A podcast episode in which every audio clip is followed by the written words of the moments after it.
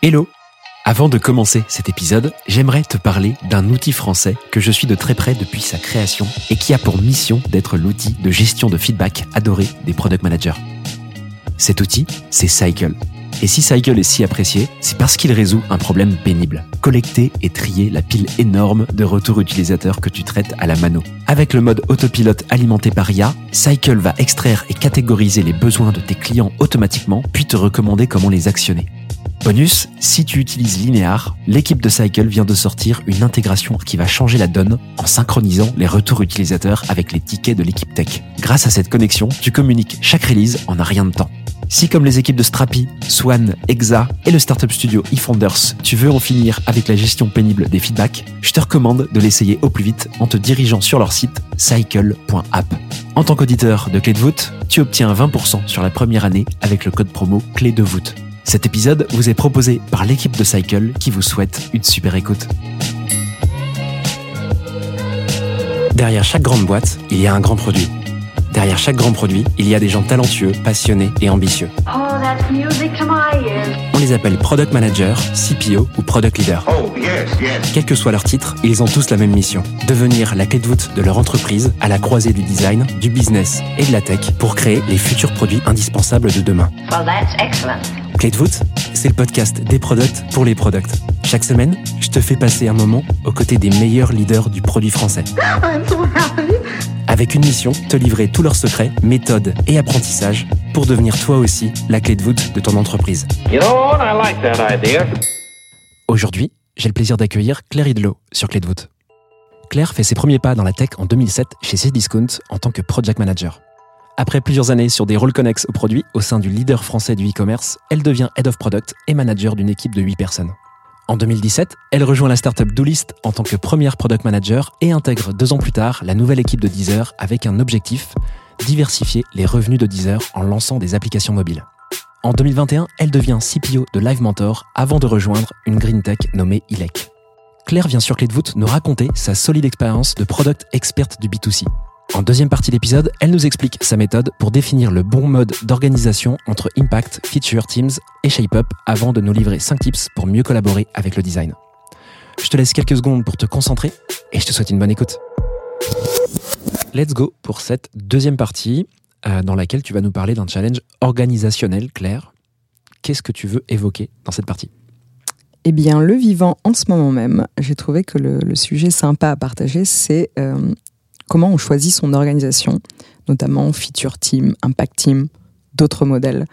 Voilà, j'ai envie de vous parler de ça. Trop bien. Alors quand j'ai préparé l'épisode avec Claire, je me suis dit c'est marrant parce que ce sujet, il a été effectivement beaucoup abordé dans des contenus euh, textuels, etc.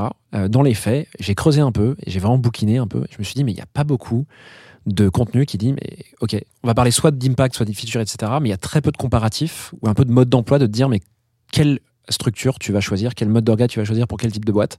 Donc avec Claire, on s'est dit, enfin surtout elle, mais moi je me suis dit que c'était vraiment le bon moment et le bon format pour évoquer un peu ce comparo. Donc on va essayer de l'approcher un peu comme ça. Euh, comment tu veux justement, euh, je vais faire cette transition, comment tu veux aborder la partie? Tu veux le faire en comparo? Tu le vois différemment?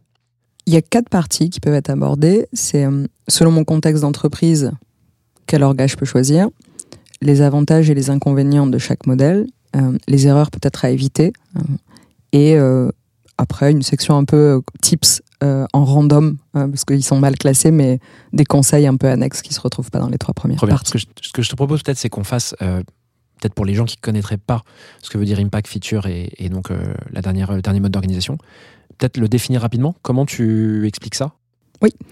Alors, je vais surtout parler de feature et impact, parce qu'après, dans les deux, on peut avoir différentes façons d'être organisé pour atteindre le résultat qu'on veut selon l'équipe. Feature team, c'est plutôt un scope d'une équipe fonctionnelle. Et impact team, c'est plutôt un scope d'équipe sur un impact à générer, donc sur un résultat. Donc feature team, quand tu dis fonctionnel, c'est par exemple, on prend un produit, il y a, je sais pas, mettons trois fonctionnalités, trois grosses fonctionnalités, tu vas découper les équipes en suivant. Il y aura une équipe par fonctionnalité en fait, c'est ça? Exactement, Et impact, du coup, comme tu disais, tu vas découper en fonction d'un objectif. tout à fait. Eh ben écoute, je te propose qu'on rentre direct dans le vif du sujet. Étape 1, c'est parti. Ok. Alors, quelle organisation pour quel contexte? Donc, j'ai fait trois sections sur les impacts, sur les feature teams et les autres modèles de type shape-up. Les autres modèles, je les connais moins, donc euh, j'ai été moins verbeuse sur ça. Pour les impact teams, euh, quel est le contexte propice à aller vers les impact teams Je pense que déjà, premièrement, il faut avoir envie de responsabiliser, d'autonomiser fortement ces équipes. Si on n'a pas envie de ça, n'allez pas forcément dans ce modèle parce que c'est un modèle qui requiert finalement de, de l'autonomie, de la pluridiscipline, mais de la liberté. Je pense que c'est bien d'avoir une boîte qui est mature ou un marché qui est mature. Il y a un marché sur lequel il y a des besoins. Peut-être que l'impact team est mieux dans un modèle post-PMF, Product Market Fit. Il y a des clients qui ont des besoins, qui ont des problèmes. Euh, il y a des investissements en conséquence qui sont faits sur ce marché. Il y a des acteurs, etc. Voilà. Il y a des, on sait ce qu'on veut aller tacler comme résultat parce que le marché nécessite d'être très bon et de générer des résultats pour être meilleur Hmm. ou pour être attractif. Est-ce qu'il y a une taille de boîte minimum ou d'équipe produit tech minimum euh, qui est nécessaire justement pour pouvoir lancer ce type d'organisation? Je crois pas. Ilek euh, a commencé par une impact team avec son first PM. Ok, Ouais. un PM, il y avait quoi? Un PM, un designer et quelques devs quoi? Qu'un PM, Un PM, ok. des devs, Ok. mais un PM. Euh, donc non, je, je, crois pas qu'il y ait de taille. En tout cas, j'ai pas, je l'ai pas constaté. Euh, voilà, parce que la maturité dépend pas du tout de la taille de l'équipe, en vérité. Et taille maximum, à contrario? J'ai pas non plus de, de mesure au-dessus de- d'une boîte euh, de 800, 1000 personnes. Je pense que dans les boîtes avec des grands groupes, c'est difficile quand même. Parce qu'il y a, on le verra, mais dans les inconvénients, il y a une grosse notion d'overlap qui est difficile à gérer. Donc pour les impact teams, le bon contexte, euh, on a dit euh, envie de responsabiliser, d'autonomiser, une boîte mature, des objets clairs à leur confier. Il faut que ce soit hyper limpide côté top management sur les objectifs qu'on a à atteindre. Si c'est pas très sûr, mauvaise idée. On va Mhm. aller vers des résultats dont on ne sait pas trop euh, à quoi ils, euh, qu'est-ce qu'ils vont nourrir comme, euh, comme objectif d'entreprise. Je pense qu'il faut avoir une très bonne maîtrise de la data, c'est-à-dire aussi un, un stack data qui est, qui est bien branché, qui est bien câblé, que les gens comprennent. Quand je dis les gens, c'est aussi beaucoup les products.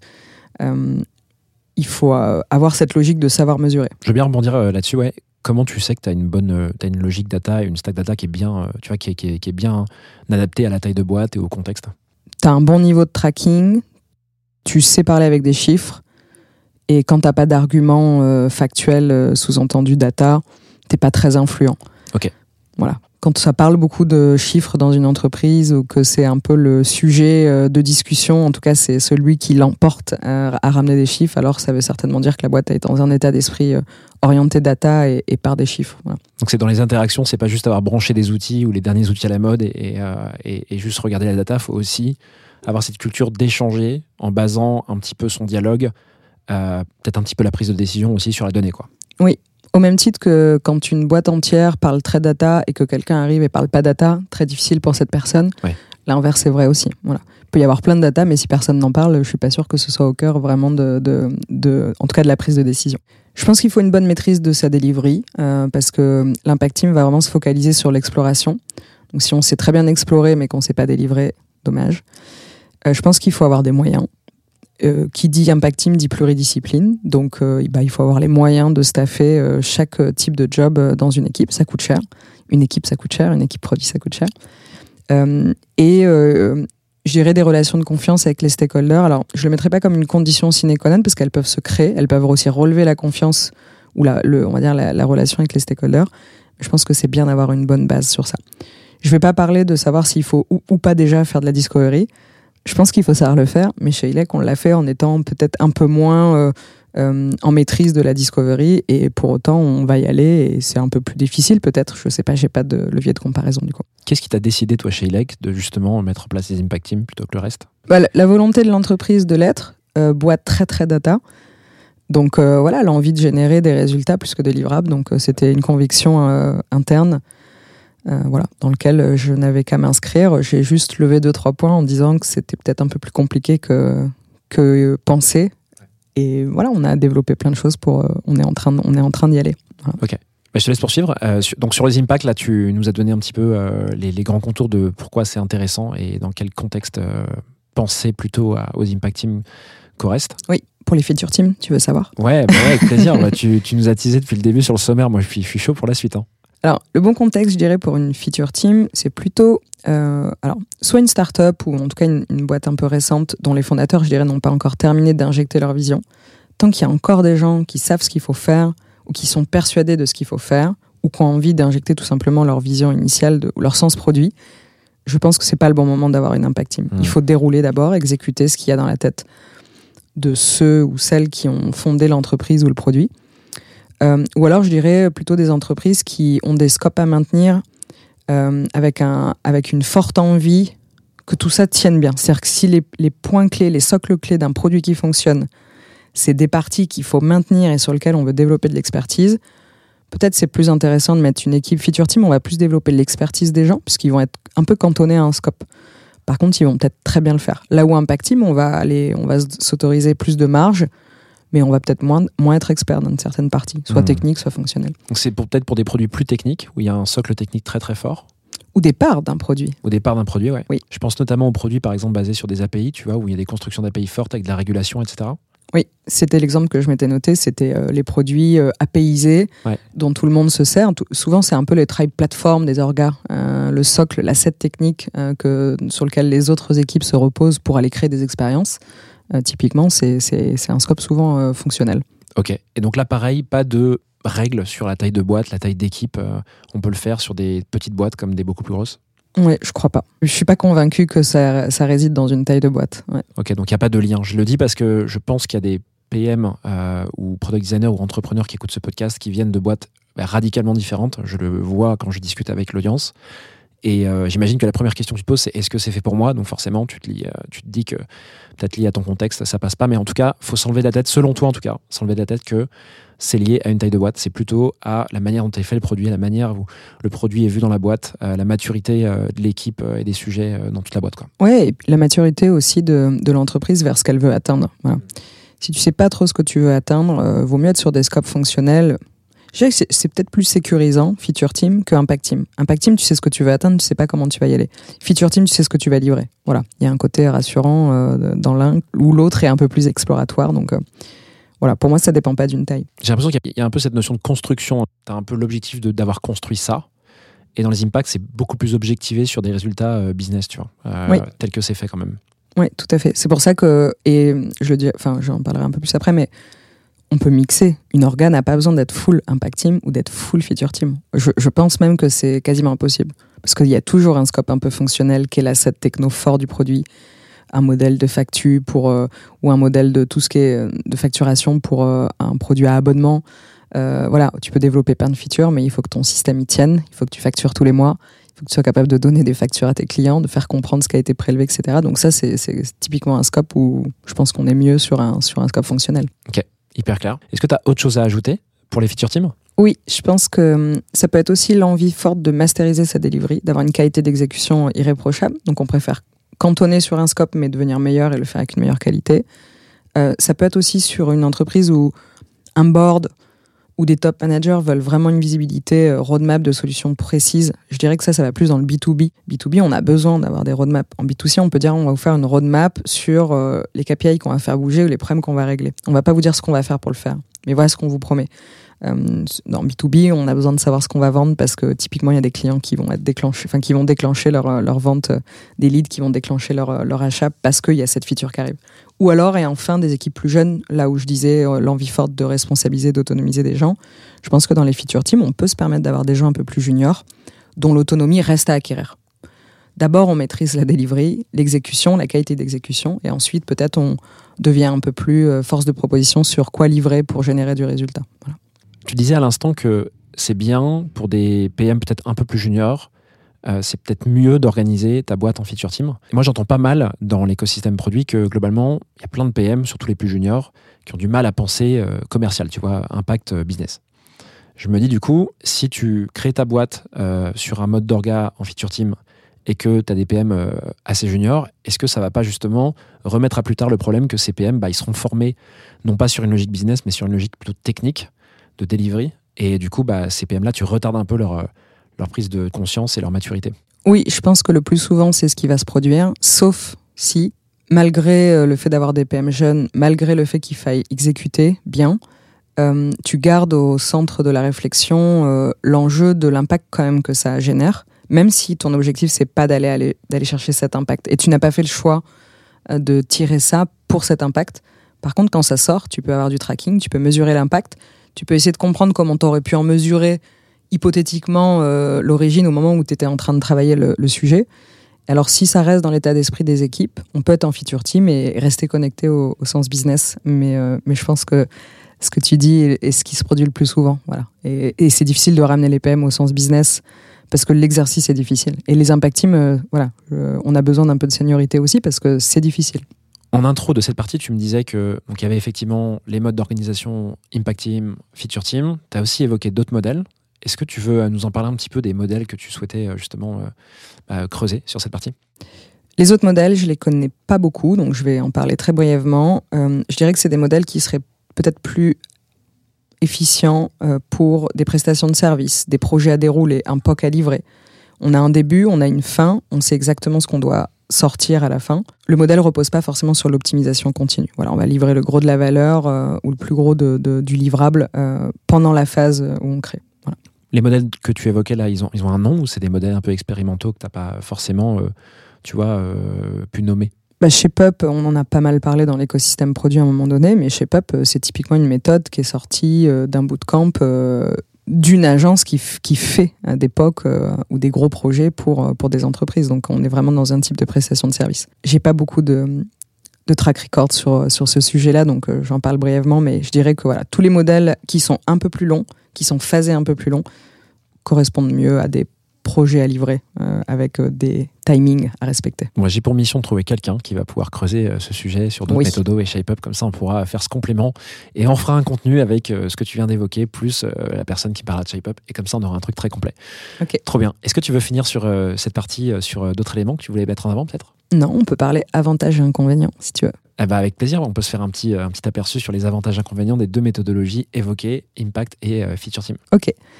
Alors, les avantages des impact teams, c'est le fait de développer l'autonomie, tous les products aiment, le fait de permettre, pourquoi pas, des rotations faciles et utiles, le fameux mercato de son orga.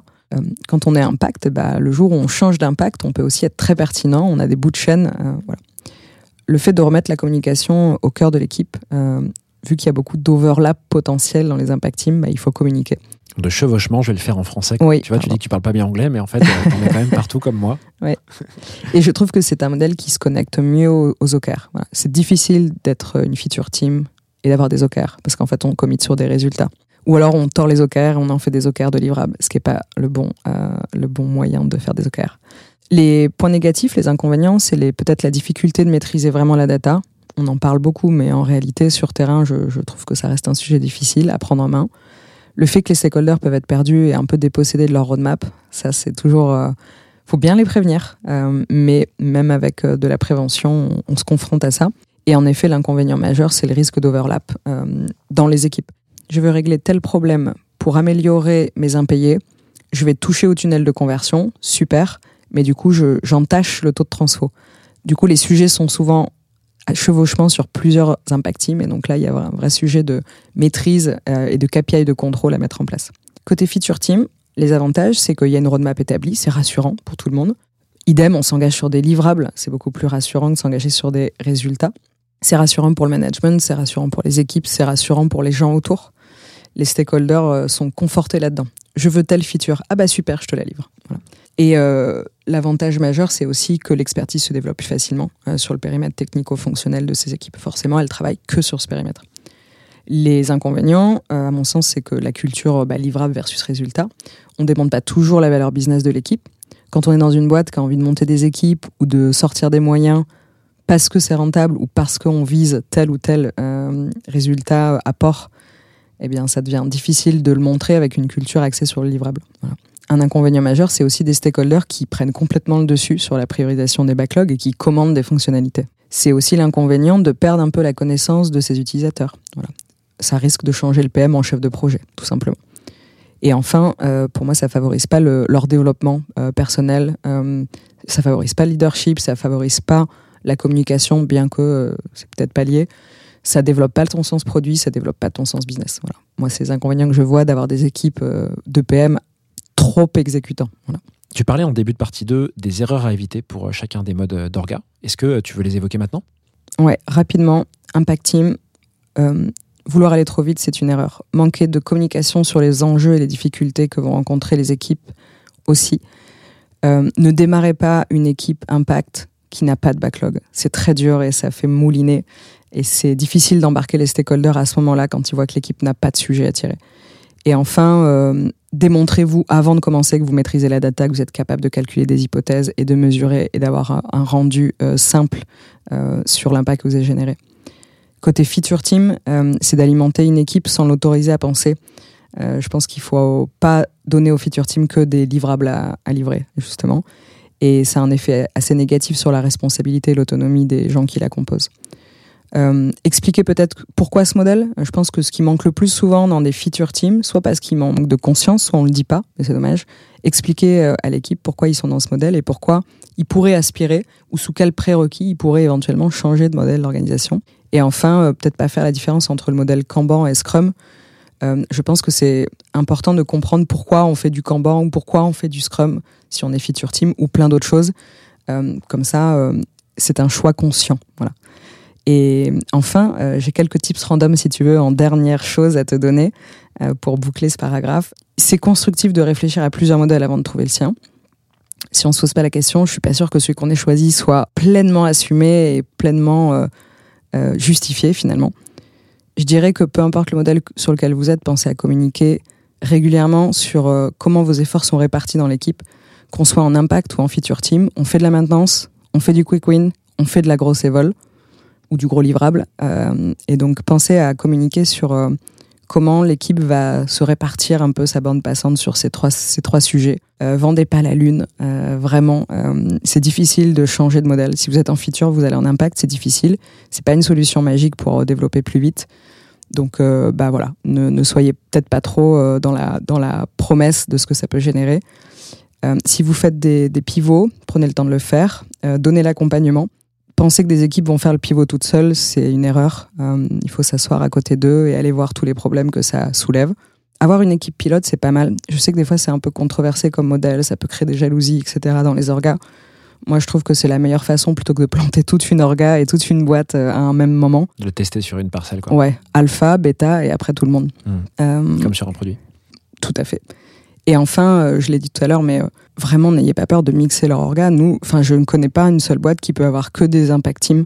Il y a forcément du, hybride parce qu'on a forcément des assets techno qu'on veut préserver, des choses qui sont plus techniques et plus expertes au secteur d'activité.